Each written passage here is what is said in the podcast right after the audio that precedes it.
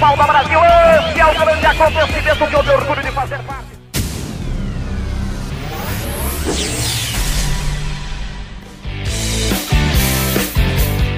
Dividida.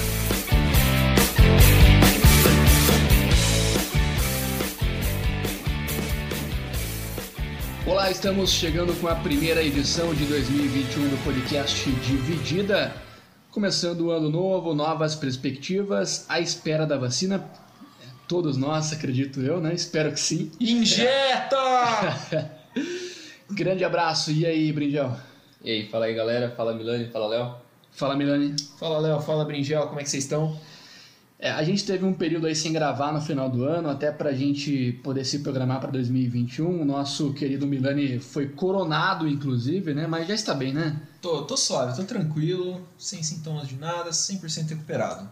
É isso aí, estamos gravando aqui a cidade de Americana. A gente sempre bom frisar, somos paulistas, caipiras praticamente. Porta.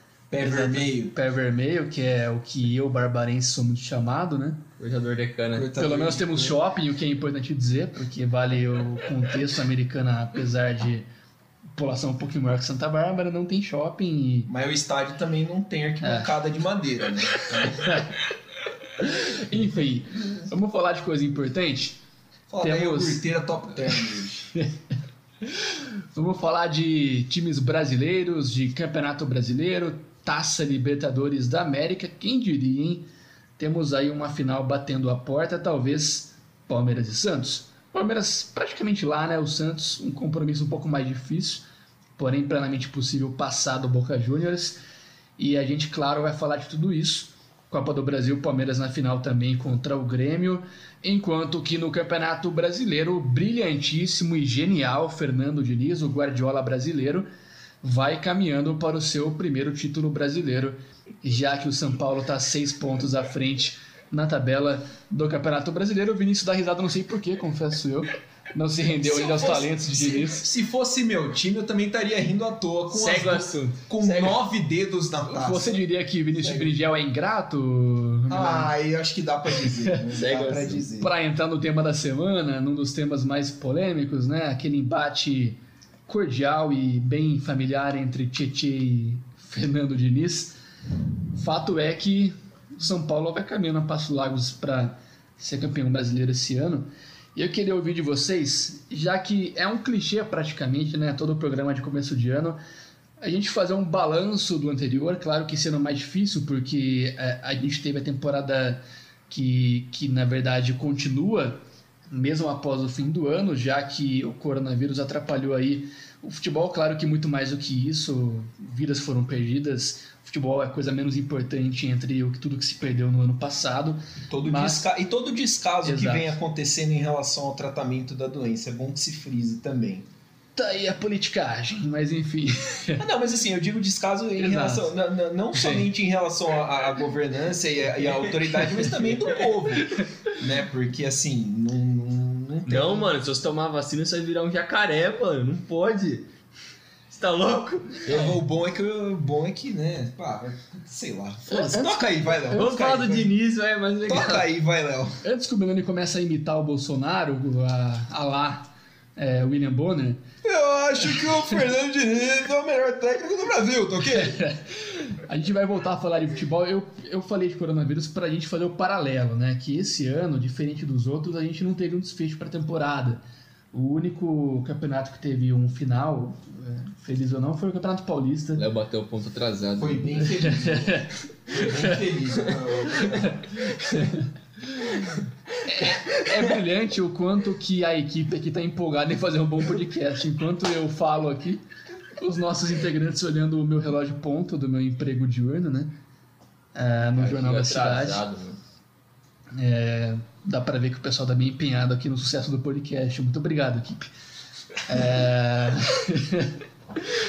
Mas eu queria saber de vocês, apesar do ano não ter acabado, quem que vocês acham que, que se deu bem aí, que conseguiu ter um 2020 bacana que, que de repente conseguiu se sobressair aí?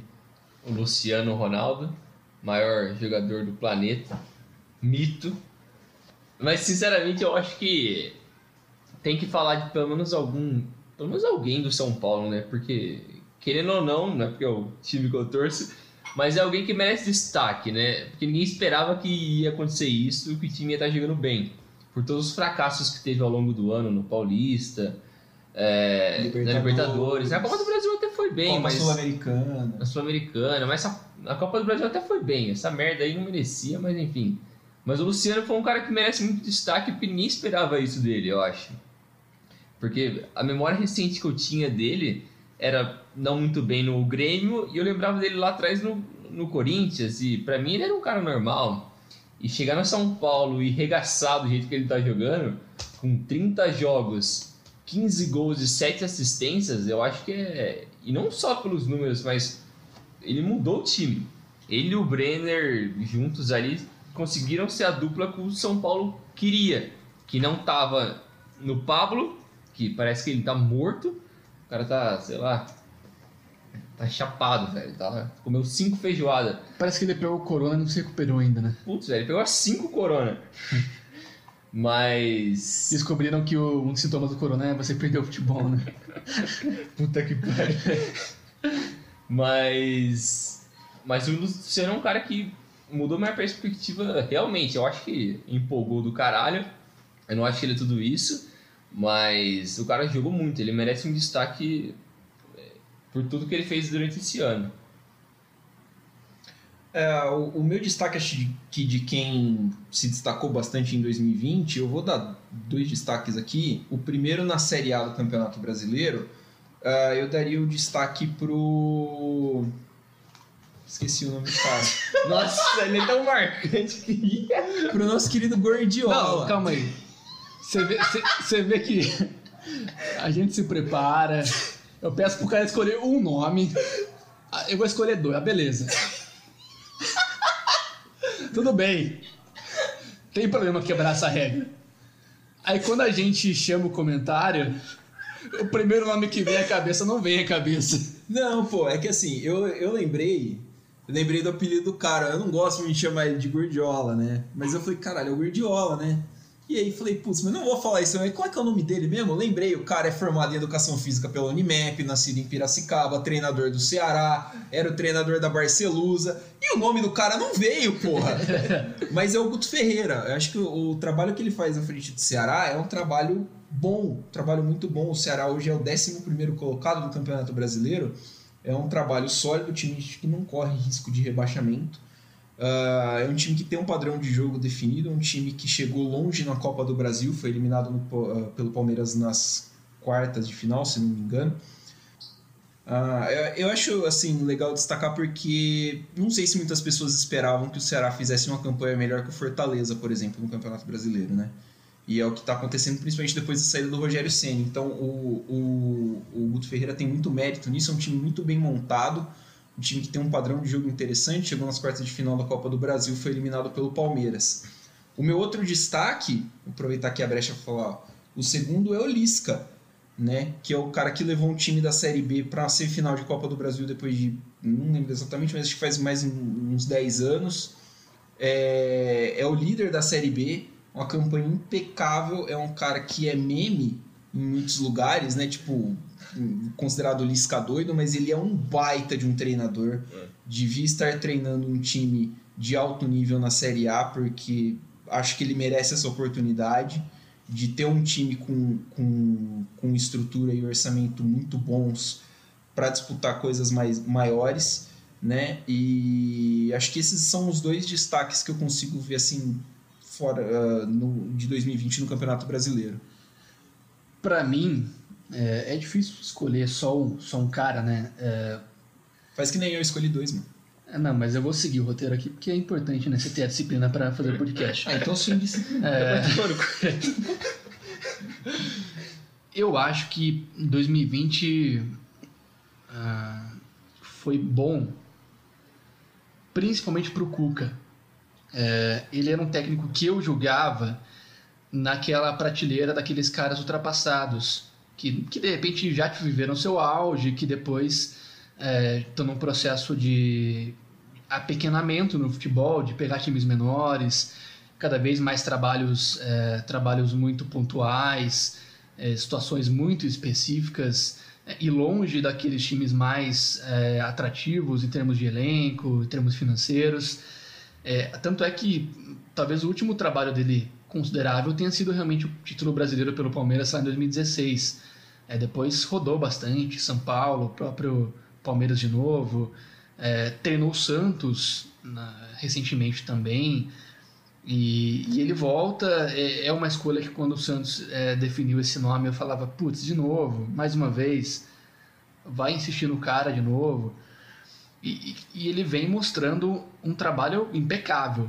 Não tem como, com um time do Santos desse, não dar mérito para ele. Não, não é uma circunstância que ele pegou um elenco bom, que era só fazer o básico que ia render, é que de repente era só recuperar um ânimo de um cara que estava mal e dar confiança para os jogadores desempenharem o futebol que eles já sabem fazer. Não é, cara.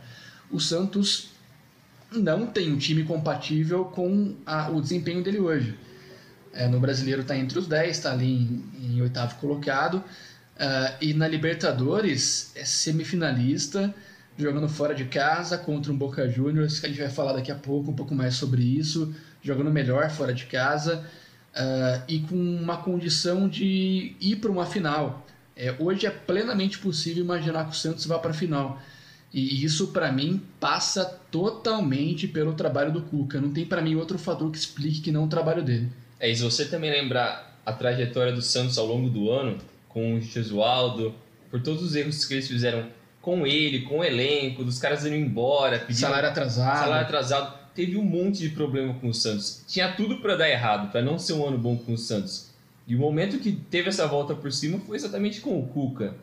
E por mais que tenha toda essa crítica que a gente sempre teve com ele e tal, o Cuca Ball, aquele negócio que, que é meme já, mas o cara tá fazendo um trabalho bom, não tem o que questionar. E, e com o elenco que o Santos tem, cheio de problema, um monte de moleque ali que, meu Deus, não sei de onde o Santos tira esses caras, porque eu, você tentar, eu faço, eu, sei lá, eu dou minha casa para um cara conseguir nomear de cabeça 15 caras do elenco do Santos. Eu não sei. O nome dos caras é impossível. Ninguém sabe de onde tirou esses caras. E o Cuca conseguiu dar um jeito desses caras conseguirem jogar bem e estão quase numa, na final de Libertadores. Cara, eu acho que é isso, e acho que vale a gente falar já sobre o primeiro tema, assim, mais focado nosso, que é Libertadores realmente, né? É uma Liberta que ela é diferente, tem um contexto todo de pandemia, de sem torcida, mas ainda assim é a competição mais importante do, do futebol sul-americano de clubes. Uh, a gente tem semifinais já bem encaminhadas, é, dois times argentinos, dois times brasileiros. Uh, num dos duelos, o Milani vai falar pra gente um pouquinho mais sobre ele. O Palmeiras venceu o River Plate por 3 a 0 mas começa pelo Santos, porque já é o gancho do Cuca. É, o, o, jogo contra o Boca Juniors, fora de casa, 0 a 0 O Santos melhor que o Boca sendo inclusive é, prejudicado pela arbitragem, na opinião, acredito que geral aqui da mesa, é, num pênalti que deveria ter sido marcado em cima do Marinho. O Santos já encaminhando essa vaga para. Caminhando não, é difícil falar, né? Já que o Boca é tradicional, mas assim, empatar lá é muita boa ah, vantagem. É, jogar lá é complicado, mesmo sem torcida. E o Santos consegue trazer para cá um empate em 0 a 0 que dá uma boa condição é, de buscar em casa esse, essa vaga para a final, né? É, acho que sim, acho que o resultado só não foi melhor porque é um 0 a 0 né? O, o, a regra da Libertadores do gol fora faz com que se o Boca achar um golzinho aqui, o Santos precise de dois. Mas fora isso, é um, é um, eu achei um, um resultado bom para o Santos, um empate. O Santos mostrou que pode bater de frente com o Boca. Achei, acho o time do Boca fraco, é. mas assim, uh, ah, para mim é um confronto aberto. Né? Para mim é um confronto plenamente aberto, pode dar qualquer coisa. E você tinha falado que, uh, falou que é bem possível a gente ver o Santos campeão, uh, finalista da Libertadores. Eu acho que é bem possível a gente ver o Santos campeão da Libertadores. Porque eu acho que num jogo único, num campo neutro, é 11 contra 11 e, e vai, entendeu? Uh, acho que a, a, briga é muito mais aberta do que, por exemplo, dois jogos. E acho que o Santos tem como bater de frente com o Palmeiras e eventualmente tem como bater de frente com o River Plate também seja quem for o finalista. Voltando ao confronto, uh, o, o, jogo foi assim um pouco foi bem mais travado do que tinha sido Palmeiras e River e, e o, o Santos soube se portar bem dentro da bomboneira, soube se portar bem diante de um Boca que também obviamente tentou impor o- o- um, um- estilo de jogo um pouquinho diferente do que a gente costuma ver, né, de pressão e tal. Mas ah, achei que o, o Santos teve oportunidades, achei que o Santos foi prejudicado, achei que foi pênalti em cima do Marinho. Ape- e apesar da bola na trave que o Boca colocou no, no começo do jogo, o Santos não passou muito susto, né? Achei que foi uma partida muito segura e tô curioso para ver como é que o Santos vai se portar na Vila Belmiro. Se o Santos vai para cima, se o Santos vai dar uma segurada, vai vai sentir como é que vai ser o embate primeiro, se o Boca vai vir para cima, porque o Boca pode pensar em fazer um gol rápido e segurar o resultado, né? É, eu acho que o, o Santos vai se portar mais ou menos como foi contra o Grêmio, né? No jogo na Vila Belmiro. Que atropelou o Grêmio e eu acho que, que é meio que a cara desse time do Santos mesmo. Quando eles estão em casa e, e por mais que. E é o último jogo, então eles têm que decidir ali. É o jogo deles para eles tomarem a iniciativa e tentar ganhar. E o Boca muito provavelmente vai fazer o papel dele, meio que um jogo truncado, né? E, o, e como você disse, o elenco do Boca é meio limitado já. Por mais que tenha o Tevez ali, que tem o nome e tal, mas não é mais o Tevez, Tevez mesmo. É um cara super. Nossa.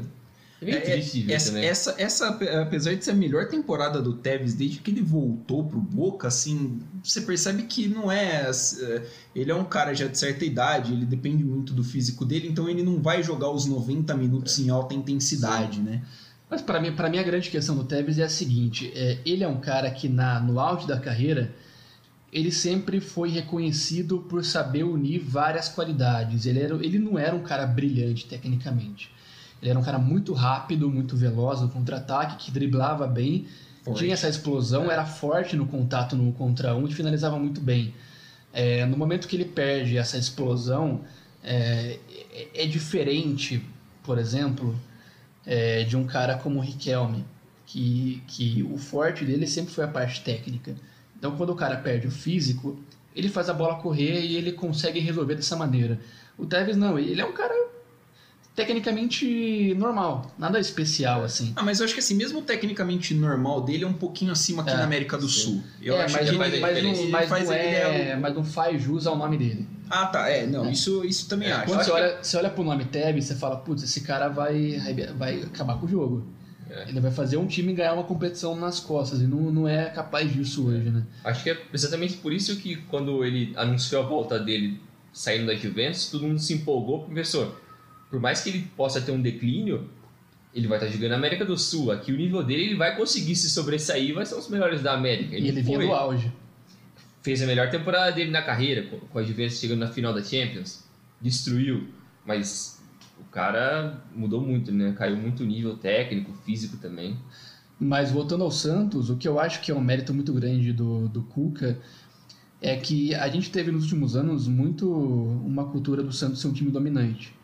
Com a bola, de querer sempre propor muito jogo e querer rodar a bola e, e ser esse time que agride, que é ofensivo e muitas vezes pagava por isso em muitos momentos porque não, não aguentava contra-ataque, enfim. É, eu acho muito legal que o Cuca ele consegue é, transformar o time para aquilo que o jogo pede. Então, o Santos jogou é, na Argentina como a Libertadores pede. Não dá para você ir para a Bomboneira querendo abafar os caras lá e não vai acontecer. É, você tem que entender que o contexto ele te coloca numa situação que te obriga a fazer isso. E o Santos faz bem. É, o time tem muitas deficiências, mas é, consegue de certa forma acionar tanto o Marinho e Soteudo que você vê a todo momento os dois estão muito próximos, pegando a bola a todo momento, criando, é, se movimentando de um jeito que os caras acabam o jogo exaustos, os dois sempre. Então acho que o Santos faz muito bem isso de potencializar aquilo que ele tem de bom, que não é tanta coisa assim não, É. mas potencializa tão bem que o Santos parece que é um time muito mais forte do que realmente é. Eu acho que isso é o fundamental nesse caso do Santos. Ah, e o outro jogo, hein? O que, que dá pra falar desse Palmeiras e River? Acabou? Acabou, né? Jamais. Jamais. Terça-feira. deixa, deixa do clubismo, É. o clubismo é, resguardado. Acabou, né? Tá, Tá É, classificado. não, eu não, eu não, eu não consigo, de verdade, eu não consigo. Porque assim, da mesma forma que o Palmeiras fez três lá, eu acho que o River tem qualidade suficiente pra fazer três aqui. Entendeu? O River. Não dá pra você descartar a qualidade do River Plate de uma hora pra outra. Né? Se, se eh, uma semana atrás o River Plate era o time a ser batido na América do Sul, não é um jogo acho que muda isso. O Palmeiras tem uma vantagem muito boa. O, o, jogo que o Palmeiras fez na, em Avejaneda na terça-feira foi muito bom, foi muito bem feito. O time melhorou, o time melhorou de uma, forma assim é, muito grande no, decorrer do jogo. Né? A partir do momento em que o Gabriel Menino passa a ser um lateral direito e o Marcos Rocha um terceiro zagueiro, pra, até para dar uma encobertada em umas falhas que o Marcos Rocha já tinha dado no jogo, o time melhora, encaixa a marcação e o Palmeiras se aproveita de erros do River Plate. Ah, o primeiro tempo terminou 1 a 0 podia ter terminado 2, 3 e o jogo poderia ter terminado 5 ou 6. Poderia, mas terminou 3. Né? Acho que ah, o Palmeiras vai ter que entrar muito concentrado, porque o River Plate é time experiente. É aquela história que a gente ah, falava antes. Pô, é um trabalho de seis anos do Galhardo. Ele conhece os caras, ele tem a base, o time é o atual finalista. A vantagem é boa, mas ah, vai precisar entrar com a cabeça no lugar. Me impressionou muito a atuação do meio-campo do Palmeiras, né? Ah, o meio-campo do Palmeiras, o Palmeiras entrou com o Gabriel Menino, Patrick De Paula e o Danilo no meio-campo para jogar contra o River. Nenhum desses três caras eram nascidos em 1999, quando o Palmeiras passou pelo River Plate na semifinal da Libertadores. Não me recordo do Palmeiras ter escalado três jogadores formados na sua base no meio-campo na minha vida. Então, para quem é palmeirense, para quem acompanha o que foi o Palmeiras nesses últimos anos, é, isso já é de um orgulho tremendo. Né? Isso é uma coisa que, que chama muita atenção, porque o Palmeiras não é o time, não ficou conhecido nesses últimos anos por um time que revela muita gente, né? Era o time que compra e tal, e, e ter isso é um motivo de muito orgulho, principalmente pela forma com que o Palmeiras jogou, pela qualidade do, do futebol apresentado por esse meio. Agora, o, o, o jogo de terça-feira para mim foi assim um susto, porque eu não tava esperando. N não esperava um resultado Uhum. daquele, de verdade. Eu acho, eu acho que assim, é, para mim tá classificado pelo seguinte motivo. Palmeiras e River são times tecnicamente equivalentes. É, o River ele é muito bom, mas também pelo trabalho a longo prazo. É, tem algumas deficiências assim no elenco, a lateral esquerda é, é limitada. Acho que principalmente a zaga. né? a dupla, dois- de, a dupla de zaga é fraquíssima. O goleiro também já teve momentos melhores na carreira. É, mas assim, geral, no geral, eu acho que são times equivalentes. E quando são times tão equivalentes tecnicamente, é, é muito raro um jogo de três gols de diferença. É muito difícil acontecer isso. E, e aconteceu, para mim, o Palmeiras jogou muita bola, aproveitou, aproveitou, mas aconteceu principalmente porque o River errou muito. E errou em lances capitais. Eu consigo lembrar de cabeça de É. dois gols que o River perdeu na pequena área. Exato. E eu digo defensivamente também. A bola que o Armani dá para o Rony e o, a marcação que, que o Rojas não faz no, no gol do Luiz Adriano são lances que, se você pecar num jogo desse, é, complicou muito. Então, eu não acho que algum dos dois times fará tanta cagada quanto o River fez no jogo de ida, a ponto de proporcionar três gols de diferença. Acho que o Palmeiras pode até perder o jogo de 1 a 0 2 a 0 3 a 1 mas eventualmente vai fazer um gol, vai diminuir a diferença. Não acho que o River tendo que sair para o jogo vai conseguir fazer três sem tomar, sem se expor. E o Palmeiras se mostrou muito preparado para aproveitar os erros do River. Isso é um mérito muito grande do Palmeiras. É, tava lá, marcou bem, teve os erros, teve, mas soube aproveitar. É, foi cirúrgico, né? Então acho que por esse motivo, é, cara, eu acho que a única chance assim do River se classificar, os 2% ali de chance para mim que tem, é de nos 10 primeiros minutos ter um, um desempenho absurdo e fazer 2 a 0 Tipo, conseguir do nada dois, achar dois gols e aí o Palmeiras se derrubar tanto que vai se entregar. Mas eu não acho que isso vai acontecer. É, eu também concordo com o que vocês disseram. Eu acho que a única forma do Palmeiras perder essa vaga para final é não entrar com nível de concentração nos primeiros, sei lá, 15, 20 minutos a ponto de tomar um, dois gols e se perder no jogo. Eu acho que esse é o único risco que o Palmeiras tem. Palpite, então, nosso Palmeiras e Santos na final? Pra mim, sim. Me abstenho. Ah, vai tomar eu, seu eu, eu queria destacar, só queria destacar o, o Everton. O Everton, com 5 minutos de jogo, ele faz uma defesa que muda o jogo. Porque se o Palmeiras toma um gol com 5 minutos de jogo, o, o River cresce de um jeito e acho que o jogo se desenvolve de uma maneira diferente. E aí eu não duvidaria de um 3 a 0 do River. Então a defesa que o Everton faz ali, e o Everton vencendo um cara gigantesco no gol do Palmeiras desde que ele assumiu a titularidade, é muito importante. Sobre o palpite, cara, se tiver que eu vou palpitar na outra semifinal, mas. Eu acho que sim, eu acho que sim. É, Você vai fugir do Palmeiras e River, é isso? Não, eu, to- eu torço pra ser Palmeiras e Santos na final. Eu acho que merece. Eu acho que o Maracanã merece um Palmeiras e Santos na final. Famoso isentão, né? Ah, porra, caralho, como assim, Zeitão? Acabei de dar o palpite. Você merece tomar Você no falou cu que isso. torce, eu quero o seu palpite. O que, que você acha que vai dar? O que, que eu acho que que você vai acha? dar? Não o que você quer, o que você acha? Porra, tá. Palmeiras e Santos. Vamos lá. Beleza. É bom que a gente grava isso e vai ano que vem, toma- semana que vem toma uma virada e a gente recupera esse áudio. Eu tô sendo forçado a fazer isso. Vai vai ser Boca e River a final. Vamos de Copa do Brasil. Copa do Brasil, lembrando que a, a final foi definida já na, na semana anterior, né? Na- no dia 30, é, com as duas semifinais. Na primeira delas, o São Paulo teve um 0 a 0 em um jogo horroroso, Horroroso. contra o Grêmio. Tinha perdido na ida por 1 a 0 lá, sem, sem merecer perder. São Paulo jogou melhor que o Grêmio lá. Deveria ter ganhado, não ganhou. Acabou só empatando. Ah, E, enfim, o Grêmio vai pra final num trabalho bom também do Renato, no ano que parecia que o Grêmio não ia levar nada, pode levar alguma coisa, né? É, no outro jogo, Palmeiras. Palmeiras contra o América Mineiro, a sensação, talvez, da Copa do Brasil dessa edição até aquele momento, porque eliminou times grandes nos duelos anteriores. É, na ida, o Palmeiras teve um erro individual, é, teve empate por 1 a 1 É uma baita assistência do Emerson Santos. Eu achei, eu achei injusto você chamar de erro individual. na volta lá no Independência, Palmeiras realmente não tomou conhecimento do Coelho, venceu por 2 a 0 final entre Grêmio e Palmeiras, final da Copa do Brasil, dois dos times que mais venceram a competição.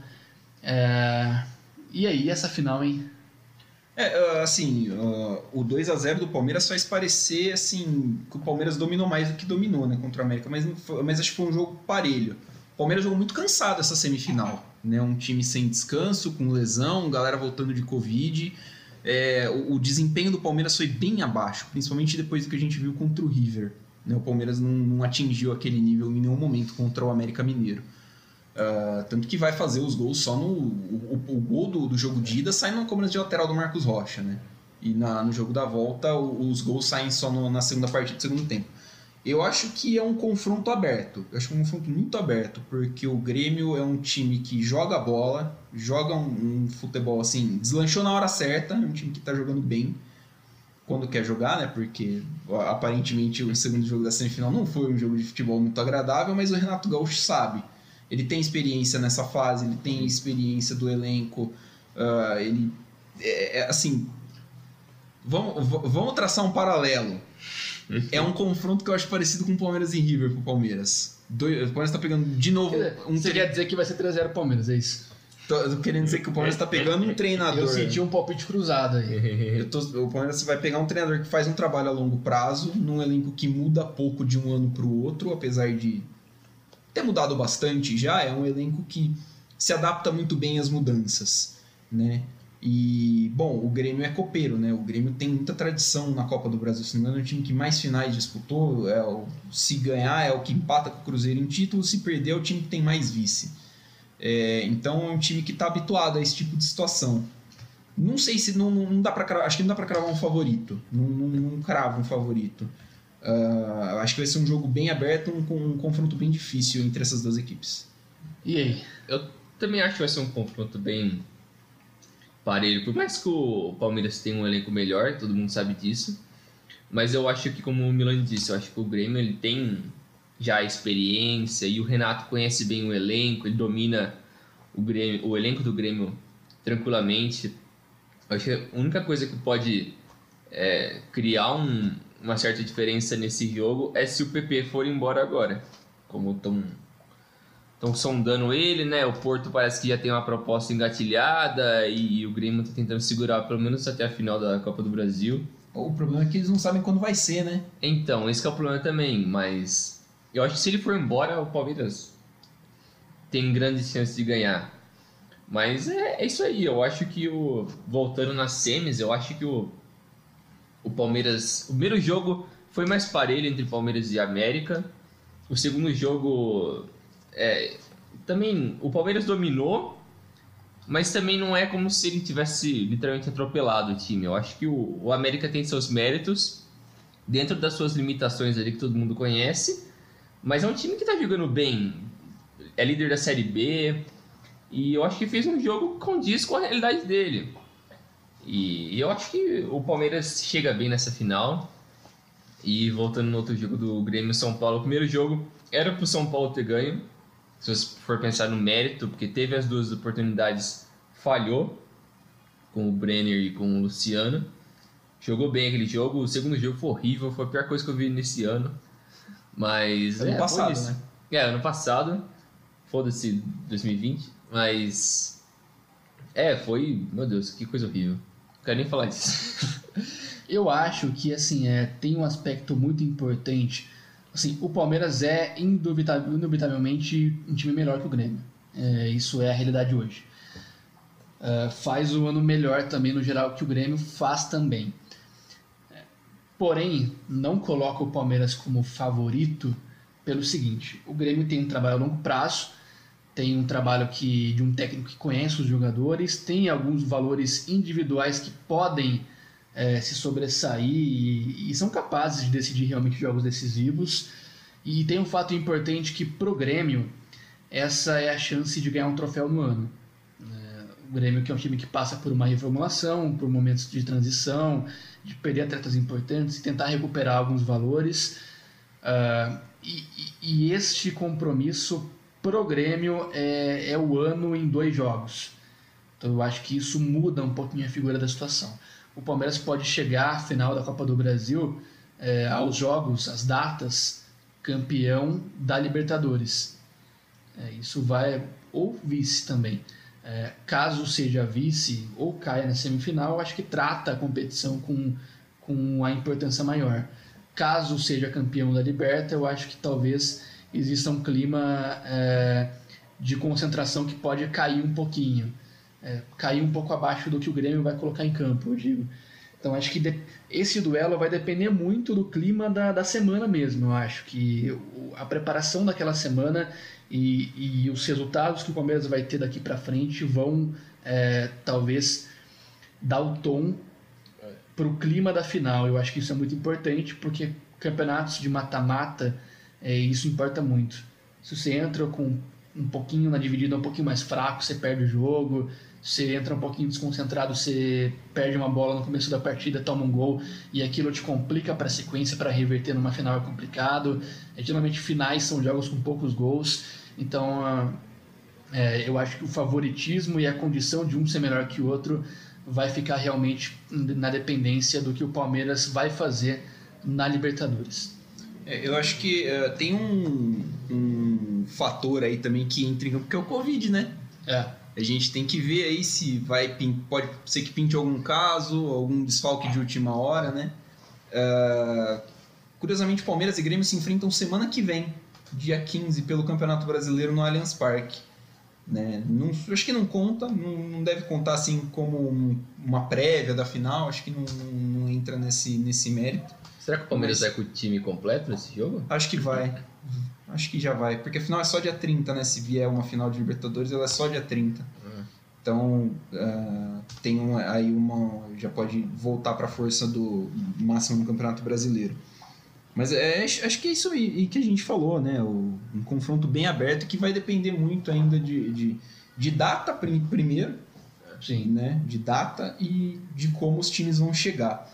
É Agora, é bizarro, porque se, se o Palmeiras ganhar a Liberta a Copa do Brasil, a final, pode ser disputada enquanto a primeira fase da próxima edição já vai ter começado. Já vai ter começado. Que Então, zona do Porque, cara. o- porque se o Palmeiras for campeão da É. Libertadores, uma Não vai das poder das jogar dia datas- 3. É, seria o- a data que o Palmeiras estaria no Mundial. Isso atrapalha o Campeonato Brasileiro também. Exatamente. Né? Lembrando que o Palmeiras tem dois jogos a menos já no Campeonato Brasileiro do que os concorrentes. Mas eu queria fazer uma pergunta aqui pra vocês. Ah, Lá vem. Se o Palmeiras não for campeão da Libertadores, nem for campeão da Copa do Brasil, é considerado vexame? Ahn, Eu acho que fica muito uma marca do time que produz bem, mas na hora que, que chega, não chega. Entendeu? É. Eu acho isso muito complicado. É. Mas acho que não. É um trabalho, vale lembrar, que começou agora há pouco É. do Abel. Eu sinto que haverá uma cobrança de vexame, só que eu não considero. sim. Eu acho que pelo começo de trabalho ele fez muito mais do que ele podia ter feito, é, por não conhecer o país, por até conhecia, mas por vir de fora e não, não tá na realidade nossa. É, Ele ficou surpreso que a final da Copa É. do Brasil são em dois jogos, inclusive. Exatamente. É, por estar numa cultura diferente, num time que vinha de um ânimo para baixo, com times é, em momento melhor no Campeonato Brasileiro e em outras competições, até na Libertadores. É, acho que ele fez muito. Acho que o ano seria um bom ano se o Palmeiras fosse vice de uma Liberta, final de Copa do Brasil e, por exemplo, pegar um terceiro lugar no Brasileiro. Eu acho um ano ótimo. Só que eu entendo que pela cultura nossa de vencer, é, vai ficar um clima de vexame. É, mas eu acho que se você perguntasse pro palmeirense ou pra qualquer outro torcedor, sei lá, uns 4, 5 meses atrás, se o Palmeiras chegasse nas duas finais você acharia ruim e perdesse? Talvez não. Porque a situação como estava o Palmeiras com o Luxemburgo, era. O, o Palmeirense já tinha desistido do ano. Ele já tinha pensado, foda-se isso daqui, vamos pensar em 2021, vamos ver o que dá. Mas aí tudo parece que melhorou a partir do momento que o, o português chegou. E melhorou muito a equipe. E o elenco do Palmeiras sempre foi bom. Por mais que perderam algumas peças ali, que eu acho que, por exemplo, o Ramires saiu, mas o Ramires não fazia diferença nenhuma, ele está, sei lá, comendo salário ali. E que Mas- salário. Parabéns pra ele. mas. Mas o elenco do Palmeiras sempre foi muito bom. E o, e o Abel conseguiu extrair o melhor desse time num, num espaço muito pequeno. Eu acho que esse é o maior mérito dele. Conseguiu se adaptar, entre aspas, em questão de semanas e o time já tá não totalmente na mão dele, mas já tá jogando um futebol muito mais competitivo e vistoso, que é o que o elenco do, desse elenco do Palmeiras merece e deveria estar fazendo. O que eu acho que vai, que vai dizer muito isso é Libertadores. É, porque o Palmeiras investe há muito tempo, há cinco anos pelo menos, é, de maneira mais pesada. Ganhou dois brasileiros, teve sucesso e o próximo passo é o Continental. E o Palmeiras deve avançar, mas a- avançando, afinal, vai pegar um time pior do que é ele hoje. Um time pior do que é o River. Então, é, na minha percepção, o Palmeiras ele é favorito para a final da Libertadores se ele passar do River. Para mim, essa é disparada a chave mais complicada, é, que reúne para mim os dois melhores times da competição. Então, você chegar a duas competições, a duas finais, em que você é o melhor dos times em ambas as finais e perder as duas, pelo, por esse contexto, talvez sim. Mas volto a dizer, pelo contexto anual, pelos problemas, troca de técnico, seria um bom ano. É, não, porque a minha dúvida é essa, né? Ah, quando o Abel Ferreira chega, eu penso assim: bom, esse é um projeto para 2021. A temporada do Abel Ferreira é 2021. Agora a gente vai tocar o que der, o que vier em 2020 é lucro. Né? Mas, ah, assim, não- você não vai encontrar muitos palmeirenses ah, que vão falar que esperavam o Palmeiras brigando, sei lá, num top, num top 4 de campeonato brasileiro finalista de Libertadores e Copa do Brasil, sei lá, em outubro. Se você perguntasse, você falaria que era um delírio. Entendeu? Então, acho que a forma como o Palmeiras evoluiu, que nem vocês falaram, a forma como o Palmeiras evoluiu em tão pouco tempo, acho que pode dar essa falsa sensação. Mas, pelo menos para mim, a sensação que eu tenho é que 2020 é um ano muito. uh, esse resto de temporada seria muito bônus. Então, é, é por isso que eu também evito fazer prognósticos e tal fico tranquilo em relação à, à semifinal do River, porque assim é, não era para estar sendo agora. Se a gente for pensar em um processo, eu esperaria que isso acontecesse no fim do ano que vem, não no fim desse ano. Então eu pessoalmente não consideraria um vexame, porque o trabalho é bom. E se perder, a gente tem assim. Eu tenho certeza que o Palmeiras vai perder jogando bola. Não, não, não acho que o Palmeiras vai perder jogando futebol que jogava com o Luxemburgo. Acho que vai perder de uma certa forma jogando futebol. E aí, não que isso torne a derrota melhor, mas assim. Você fica com uma, uma ponta de esperança de que não foi por acaso. Né? Como por exemplo, eu acho que foi o Paulista. O Paulista o Palmeiras ganhou por acaso. É, e é engraçado, porque essa é uma Libertadores que ela, ela meio que rechaça a ideia de processos, né? Você pega os quatro que chegaram à semifinal, só um deles vive um processo de é construção, que é o River.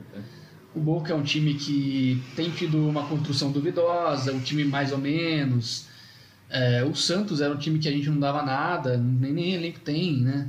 Nem salário paga direito. Presidente, Presidente muito menos, é, exatamente. Um negócio assim.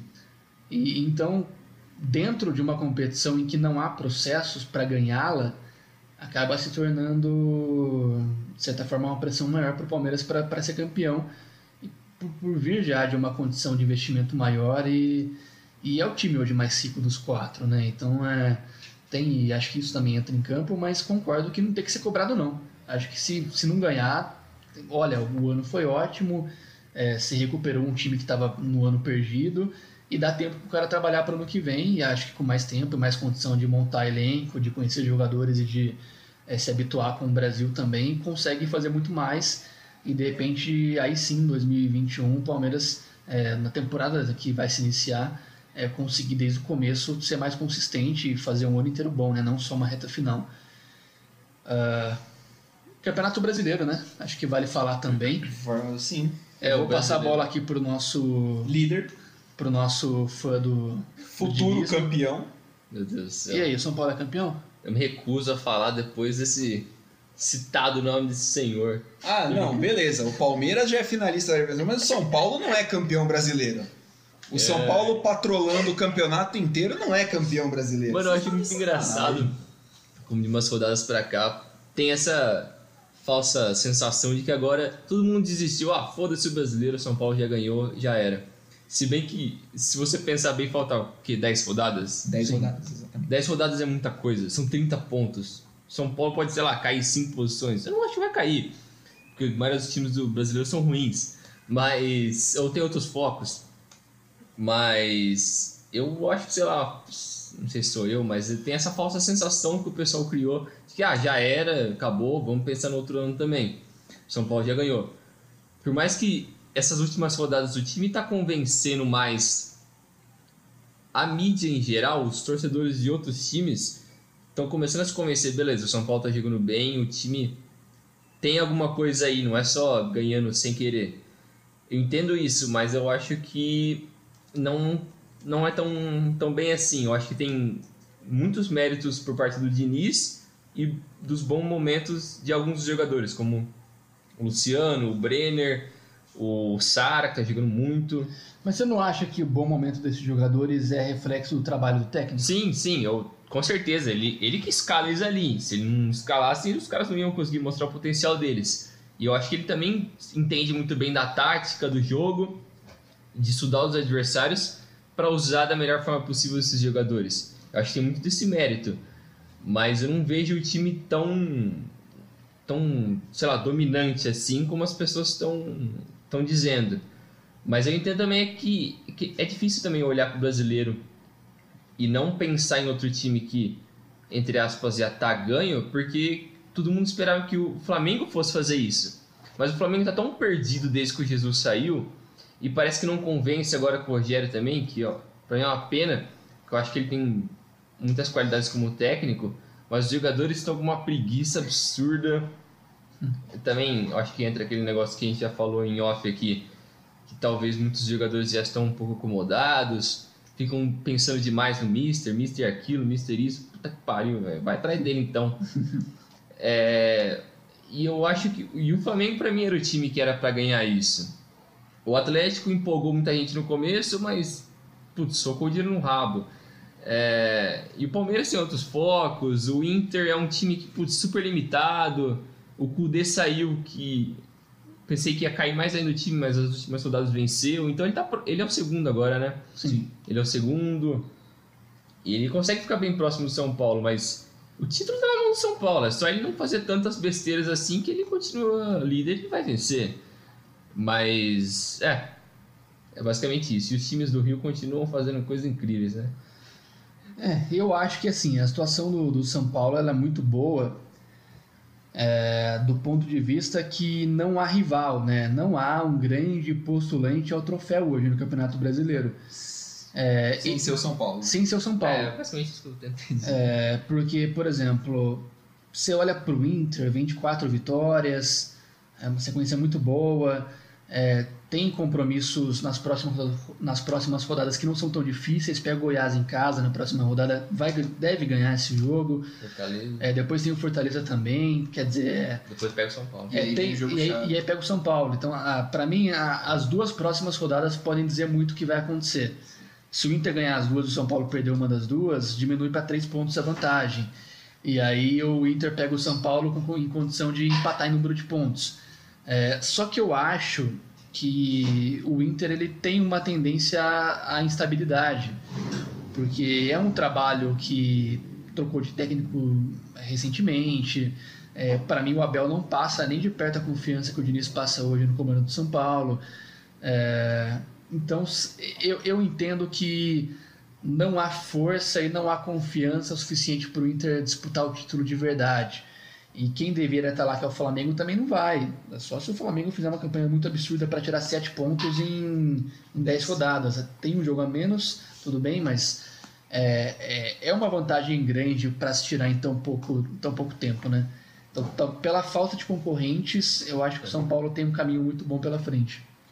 É, eu, tava, eu tava olhando aqui e o São Paulo tem a seguinte sequência, de acordo com o calendário. As coisas podem mudar se algum jogo for remarcado ou não. Mas o São Paulo pega Santos em casa, Atlético Paranaense fora, Internacional em casa, Curitiba em casa, Atlético Goianiense fora, Palmeiras e Ceará em casa, Grêmio e Botafogo fora e fecha contra o Flamengo em casa. Assim, pra mim é, é chave o jogo contra o Inter né, rodada 31, dia 20 de janeiro, São Paulo e Inter. Acho que se o São Paulo bate o Inter, se nada muda, eu espero que o São Paulo. Eu, imagino aqui que o São Paulo vença o Santos e vença o Atlético Paranaense. Apesar de não sei como é o retrospecto do São Paulo lá na arena da Também Baixada. não sei. Ah, mas Deve assim, ok.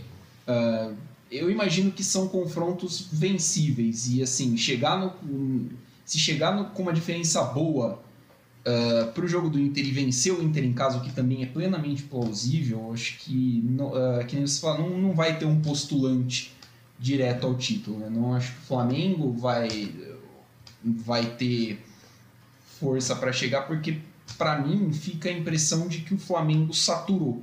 Sim. Os jogadores sentem que eles saturaram dentro do contexto do Flamengo. Muita gente diz que é muito difícil você motivar um cara a continuar ganhando depois que ele, é- depois que ele ganha tudo.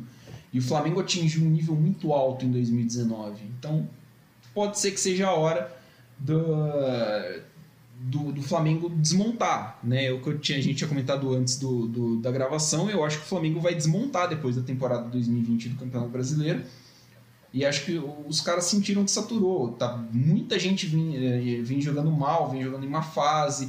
O Gabigol não tá jogando bem, o Bruno Henrique não tá jogando bem, o Everton Ribeiro não tá jogando bem, o Arrascaeta joga um jogo bem, outro não. Então, assim, as suas referências não estão jogando bem. O Arrascaeta deu uma entrevista depois do jogo contra o Fluminense falando que se o time joga, o time quando joga desse jeito, ele não merece ser campeão.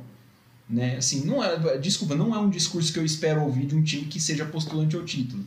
Então, uh, o São Paulo me parece muito tranquilo, assim, não muito tranquilo, mas me parece assim muito bem posicionado para ser campeão brasileiro e assim, de certa forma, de forma tranquila. Igual, por exemplo, hoje me parece o título de 2018 do Palmeiras, que era um título que no fim das contas a gente imaginava que viria pela regularidade do time e que veio, sei lá, acho na penúltima rodada, mas sim, poderia ter vindo antes, entendeu? Porque os, os times que vinham competindo com ele não, não, fiz- não tinham força suficiente para chegar a distância já era muito, já era muito grande. É, e o Flamengo também, uma outra coisa, você citou o nome desses jogadores que eram a base do time que foi multicampeão ano passado, é, retrasado, né?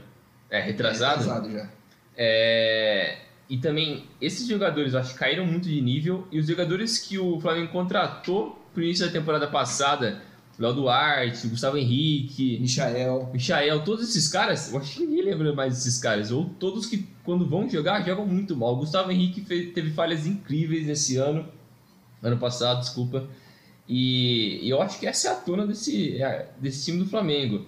É um time que cansou demais. Eles perderam a, acho que a motivação. E eu não sei se o, o Rogério conseguiu identificar isso também. Mas, é, eu acho que o Flamengo era para ser o time para estar tá competindo ali ou tentar, sei lá, roubar essa, esse título do São Paulo. Mas, como o Milan disse, se chegar nessa rodada contra o Inter e o São Paulo ainda estiver bem e talvez vencer esse jogo, é muito difícil alguém nas rodadas finais ali disparar de um jeito que vai conseguir roubar esse título. É, é, engraçado, né? Você pegar os últimos campeonatos brasileiros, com exceção de 2019, que o Flamengo é, nadou de braçada e com desempenho para isso. Os outros parece que foram campeonatos bem carregados para o final, né? Tipo, ah, deixa chegar. Sempre tem, parece que ninguém quer ganhar muito o campeonato. É. Foi assim com o Corinthians 2017, com um time que não tinha muita coisa, é, não tinha nada demais, assim. Tinha o, Jô e o Arana, tirando isso, nada. É como se o título tivesse caído no seu colo, o né? O Palmeiras de 2018, agora o São Paulo também. É, o São Paulo fez bons jogos, tem um bom um trabalho legal, mas é, não me passa a sensação de que o São Paulo é o melhor time do Brasil, ao ponto de, ah, é o campeão brasileiro. Me passa que é uma coisa muito circunstancial. Tipo, tá fazendo um trabalho bacana e ninguém tá acompanhando, ninguém tá conseguindo é, fazer um trabalho bom. Tá se aproveitando da é. falta de bons trabalhos nesse, nesse momento no país. Talvez se o Palmeiras com mais tempo, se o Abel tivesse mais tempo no clube, é, isso talvez mudaria de situação, não sei. É, e no caso do Flamengo, me lembra muito o Corinthians de 2013, que era um time que já havia ganho o Brasileiro 2011, Libertadores, Mundial 2012, e aí traz para 2013 Gil, Renato Augusto e companhia. Pato também? Pato também. E aí falava, nossa, esse ano o time vai, vai dominar. Vai dominar. E não era assim, o time tava velho, tava, tava cansado já do modelo do técnico que estava no comando e foi um ano de transição que o Tite vai embora e o Mano vem, faz um bom trabalho para depois voltar a ganhar. Eu acho que o Flamengo é isso. Eu acho que o Flamengo vai dar uma desmontada, como o Milani falou. Vai, alguns jogadores querem ir para a Europa, eu acho. Eu acho que o Bruno Henrique quer muito ir para Portugal, aproveitar uma outra, uma outra onda. É, o Gabigol também talvez esteja cansado já do Rio, não sei. É, talvez haja um desmonte para o Flamengo fazer um ano de transição para depois voltar a ganhar. Não acho que vá cair no ostracismo, acho que vai voltar a disputar títulos e vai voltar a realmente a ganhar troféus em nível bom. Só que eu acho que vai haver uma quebra e essa quebra pode ser já o próximo ano. É, eu acho que é isso. É, a gente está falando do, do, do, São Paulo, você comentou que o São Paulo fez bons jogos, é importante não tirar o mérito do São Paulo, tá? Existe muito mérito. Eu estava fazendo as contas aqui e o São Paulo, em 25 jogos no Campeonato Brasileiro, perdeu 3. Né? a gente fala, perdeu 4 em 28, mas assim, os primeiros 25 São Paulo perdeu 3. São Paulo teve 17 jogos de invencibilidade no Campeonato Brasileiro. É um turno praticamente né, de invencibilidade. Isso não é pouca coisa. Então, assim, tem muito mérito do São Paulo em ter essa vantagem, em estar nessa posição. Né? É, acho que mais, inclusive mais mérito do que demérito de adversários. Né? Uh, sobre o Flamengo, o, uma coisa que me chama me chamou atenção quando o, o Flamengo foi buscar o, o Rogério Ceni foi que o, o, o Rogério não tem assim um estilo de jogo tão parecido quanto o do Jorge Jesus, né? O estilo de jogo do Rogério Ceni de certa forma é mais parecido com o do Domenech, na, que foi o técnico demitido. Então, para mim não fez sentido você tentar buscar o que você tinha com o Jorge Jesus com um cara que não é parecido com o Jorge Jesus. E isso, para mim, hoje analisando, pode ser um dos motivos pelo qual o, os jogadores do Flamengo pareçam desanimados e pareçam, assim, Fora, acomodados. é, também, né? acomodados, fora do ritmo, sabe? É, acho que já deu. O Flamengo bateu no teto muito alto, muito rápido. Chegou num ápice muito rápido, ganhou muita coisa em muito pouco tempo. E agora ah, tá na mão do Rogério Senna. Eu acho o Rogério Senna muito promissor. Já falei que pra mim ele é o técnico mais promissor do país. Ah, construir o Flamengo de novo. Eu acho que ele vai precisar fazer isso. Talvez o Flamengo não tenha paciência para esperar 2021 para isso. Para isso acontecer. Na próxima temporada ele vai ter que ganhar alguma coisa grande. E não é disputar, é vai ter que ganhar. E assim, é- é- sempre existe oportunidade, né? De se o Jorge Jesus aparecer no mercado, qualquer trabalho que o Rogério Senna esteja fazendo seja interrompido para uma volta do, do português. É, e tem também sempre o velho sonho do, do Flamengo de, de um dia contar com, com o Renato Gaúcho, né? É uma Eu, coisa eu acho que hoje se sonha mais da parte do Renato Gaúcho do que É, do Flamengo. Mas eu também, acho que assim, é, se mantendo o desempenho ruim de resultado do Rogério, eu acho que eventualmente vai chegar essa ideia, ainda mais depois do Renato ter recuperado o Grêmio e pode ganhar um título de Copa do Brasil. Acho que ele volta a ganhar força como nome é, por um futuro talvez próximo pro, pro Flamengo. E o que pega muito para mim é que assim, é, um dos méritos do Jesus foi que o Flamengo conseguia ser intenso de um jeito que nenhum time brasileiro era. É, eu ouso dizer que eu não me lembro de um time brasileiro recentemente nessa década conseguir ter a intensidade que o Flamengo dele propunha, com jogadores tecnicamente muito bons, que às vezes ser intenso com um time limitado é fácil. Você- coloca os caras para correrem, eles são num time que num time de repente de tamanho que o jogador não, não deveria estar, e o cara se doa muito, porque ele sabe que é, É a maneira que ele vai conseguir para conseguir é, é, de certa forma alcançar um nível que ele não alcançaria tecnicamente.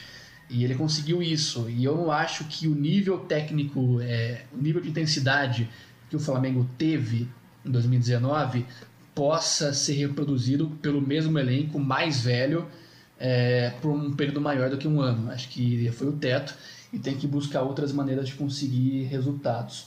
Então acho que passa muito por aí também tentar outras maneiras ou outros jogadores, né? Renovar, buscar novas opções, atletas no nível desse nível que é difícil encontrar, né? Para que o Flamengo consiga de repente manter esse desempenho. É, acho que, é- acho que é por aí. Né? A gente tá falando da renovação, né? O Brin já falou, citou os reforços que o Flamengo, que o Flamengo trouxe. E assim, falou do Gustavo Henrique, o Michael não deu certo. Assim, cara, o Michael, pra mim, você olha o cara com a camisa do Flamengo, ele parece um jogador de pelada. Sim. Entendeu? Tipo, não, não, lembra o Michael do Goiás. Cara, você trazer o Isla pra substituir o Rafinha parece um xingamento. sabe? Acho que isso também pesou um pouquinho. Você esperar um desempenho muito grande de quem não pode te dar esse desempenho. O planejamento vai ter que ser feito de forma melhor pro ano que vem. É, eu acho que quando eles contrataram a maioria desses caras, eles pensavam: ah, esse cara é bom, mas quando ele chegar aqui ele vai ser muito melhor. Ele vai se ajustar no nível que a gente já tá. E eu acho que foi muito ao contrário. Porque eles, na verdade, acho que se mostraram o nível que eles realmente são. Que talvez não sejam jogadores a nível do Flamengo, talvez. Ou nível desse time do Flamengo. Mas, é. Ha- Havia uma crença, na minha opinião, uma soberba até, Sim. de que ah, nós, Flamengo, alcançamos um novo patamar no futebol brasileiro e o que a gente fizer vai dar certo. Sim. Foi um pouco do que o São Paulo viveu no tri lá do brasileiro. São Paulo sentou em cima daquilo e achou que era referência no futebol e o que fizesse dava certo e aí começou a errar. Então acho que esse é um problema que o Flamengo tem que lidar. E enquanto isso, eh, outros times se aproveitam. É o caso do São Paulo, de quem sabe voltar a ganhar um troféu depois de 4 mil anos. exa- 13 anos sem. eh, 12 anos e pouco sem levantar um troféu. Ô, louco, mano. Deve- É oito, caralho. Tre- 13 é. Vocês têm que levar em conta que assim, a gravação do podcast é sexta-feira, 9h58 da noite, Cara, velho. e eu sou jornalista, então assim, matemática não é o meu forte, mas enfim, peço Assim, não. Léo, eu queria perguntar pra você se uma final que foi jogada pela metade, ela conta, né? Porque assim, o cara tá contando um título com o time do com o time adversário sumiu no intervalo Vale do jogo. lembrar que assim, era o Tigres, né? Tigre. O Tigre, Tigre, nem o Tigres, é, era Tigre. Tigre. Tigres é o do México, é o bom, O hein? Tigres é o bom, é exato. Aliás, o, o- o- nesse meio tempo que a gente ficou sem gravar, o Tigres do México foi campeão da Copa da Conca Champions. E o, técnico, é, e o técnico é brasileiro, o Tuca Ferretti. Sim, ele fez a sim. carreira toda lá, um técnico muito querido lá pelos mexicanos. Um Gignac mito. Cracaço. André Pierre Gignac é craque. Um cara roliço consegue destruir no México. Fico feliz que depois de uma hora e pouco de podcast a gente conseguiu finalmente falar de um campeonato importante na América do Sul. A gente vai falar da Copa Sul-Americana. O Coquim Bonito é semifinalista da Tá, velho, Copa Sul-Americana. Depois dessa, valeu Milani. Valeu, Léo. Valeu, Brinjal. Até a próxima. Valeu, Brigel. Valeu, Milano. Valeu, Léo. É nóis. É isso aí, galera. Muito obrigado pela audiência em mais esse podcast. Você que nos aguentou em 2020, está começando também 2021 com a gente. Muito obrigado pela companhia. Lembrando que a gente tem as nossas redes sociais disponíveis. Arroba Dividida Podcast no Instagram, no Twitter e no Facebook. Nos acompanhem e críticas, sugestões para podcast. Um grande abraço a todos e até a próxima.